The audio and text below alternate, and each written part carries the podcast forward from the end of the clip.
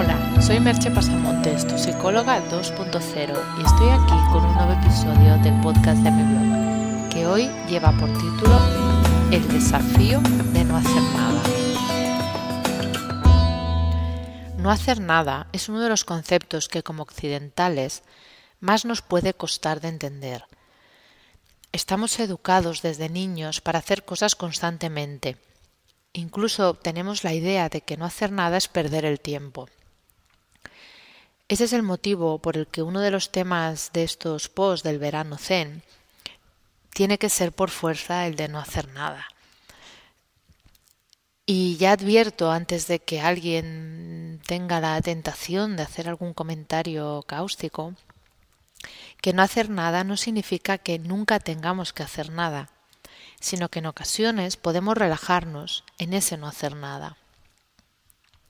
Es obvio que no somos monjes zen y por tanto no es necesario que apliquemos estos principios y estas ideas y esta filosofía zen que estoy explicando en todo momento. La mayoría tenemos nuestra vida, tenemos obligaciones, trabajo, familia, etcétera, pero eso no quita que en ocasiones podamos estar sin la presión de tener que estar haciendo algo, sin esa presión de dar respuesta en todo momento, de, de solucionarlo todo. Es darnos la ocasión de tener un espacio de paz interior y relajación.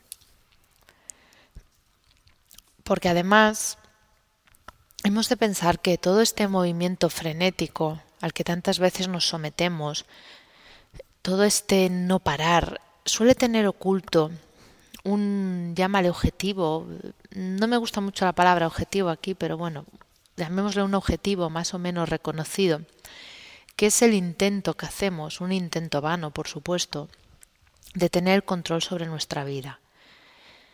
Y digo vano porque por mucho que planifiquemos y organicemos, las cosas pueden salir de un modo completamente distinto al esperado. Eso no implica que tengamos que dejar de planificar. Está bien, puedes planificar, puedes organizar, puedes más o menos eso, hacer tus planes.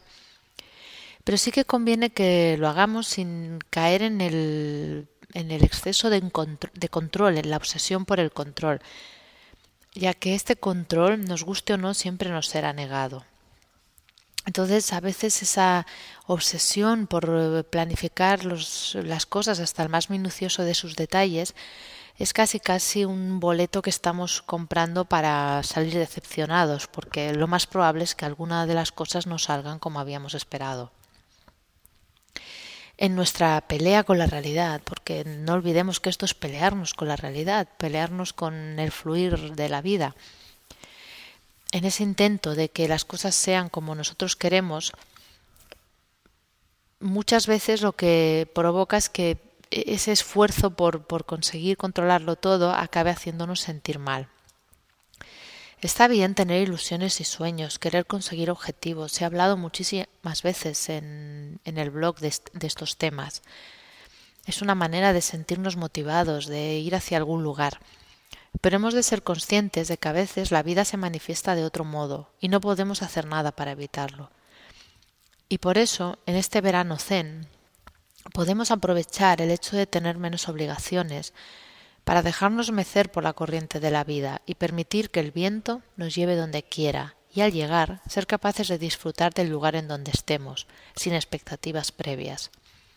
Y repito lo dicho, no es necesario que lo hagas todos los días y durante todo el tiempo, pero tal vez es buena idea permitirse algún momento de dejarse llevar sin más. Como dice Paul Reps, sentado tranquilamente, sin hacer nada, llega la primavera y crece la hierba por sí misma.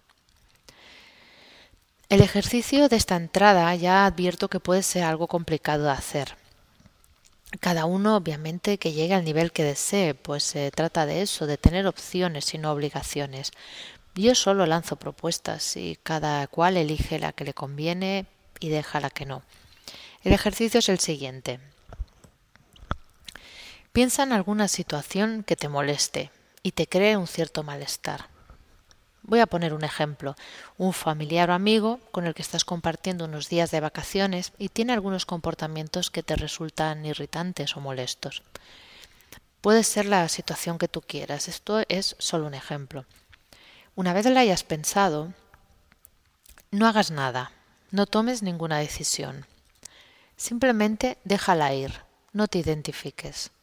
Puedes irte a dar un paseo, salir a tomar el aire, escuchar música, cualquier cosa que te desapegue del juicio que estás haciendo de la situación.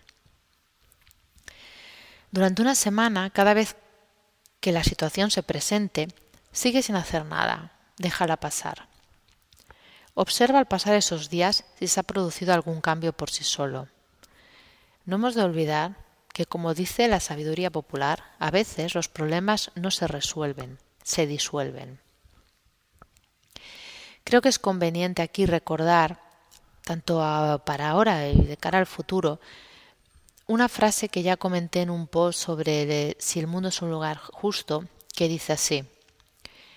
Lo más importante es tener serenidad para aceptar las cosas que no puedo cambiar, valor para cambiar las cosas que sí puedo y sabiduría para saber distinguirlas. Os dejo en el día de hoy con una sola pregunta. ¿Crees que distingues cuando conviene actuar y cuando no hacer nada? Hasta aquí el podcast de hoy y nos escuchamos en el próximo podcast. Bye bye.